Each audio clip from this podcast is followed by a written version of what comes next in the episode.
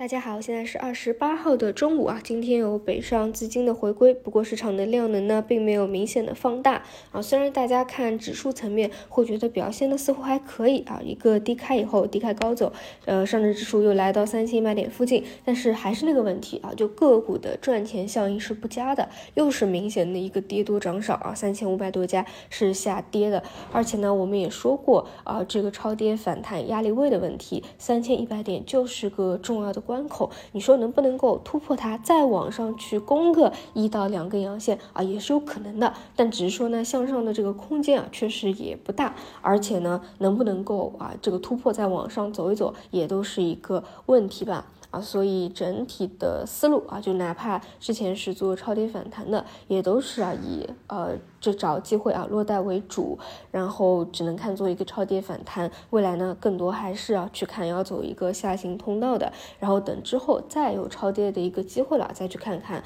有没有更好的一个时机吧。然后就板块方面来说，那今天一个是血氧仪啊，这个算是医药当中的非常细分的一个分支了啊。这个周周末啊，给大家去聊股市的时候就讲，其实周末我们讨论比较多的啊，就是跟老人啊重症。相关的血氧仪，不过其实星期一啊，更多还是以资金的一个兑现为主啊，回调了几天以后，又是有所活跃的。但是整体的呃医药的大方向啊，这个都已经是明显连续的在退潮了，所以去看细分啊，我觉得意义也不是特别大。然后就是持续活跃的消费复苏啊，还是按照我们这段时间的说法来，就去看抱团核心高标啊。如果做的是跨年的一个预期，那基本就是盯着呃年末的最后一天啊，去关注有没有资金去做一个兑现的动作啊。但反正越往后啊，越是没有买点的，更多就是持股等待一个卖点的问题了。然后今天还有电力板块啊是有异动的啊，消息面上是国家能源集团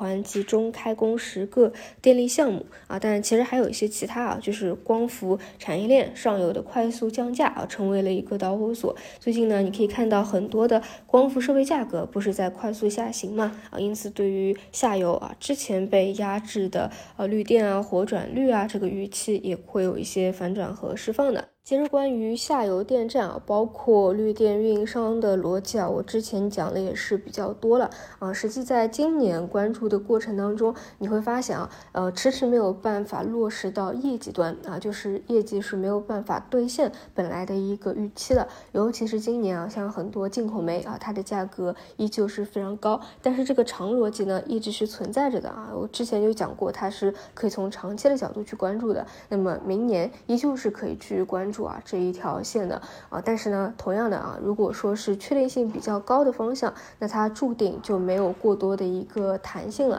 啊，只能说这个长逻辑是存在的啊，可能有资金去不断的做它一个预期的反转。那如果能够啊真正落实到业绩上面的一个改善啊，可能这个表现会比今年会更加的好一些吧。这个是今天电力板块异动的原因啊，其他个股是普跌的一个情况。嗯，再来讲一下教育吧。啊，今天的龙头陕西金业啊，也出现了明显的一个冲高回落。而就整个板块来说啊，昨天也是一个冲高回落，今天可以算是第二天出现的一个趋势调整啊。这个还是看大家什么思路吧。如果你就是做呃底部的一个困境反转啊，再加上对于未来细则出台。的一个预期的话，趋势没有破啊，都还是可以再拿一拿看一看的啊。但如果说纯粹的做短线啊，基本上就是跟做消费啊，也是一个思路。那就是断板走，或者明显的冲高回落走，或者破五走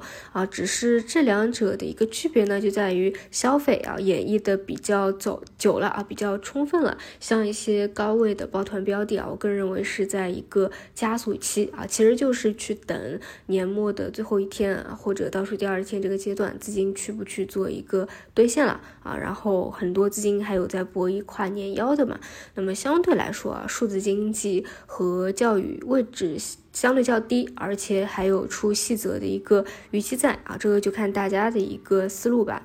哦，另外还有值得讲的就是汽车产业链啊，今天是明显走低的。其实前期是非常活跃的啊，比如像那个亚星客车还涨了一大截呢啊，今天算是第一天的一个下跌。这个我觉得很大程度上啊是受到特斯拉最近股价连续持续下跌情绪的一个干扰啊。你们可以看一下特斯拉的股价，短期是明显一个放量的啊，这不只是基本面。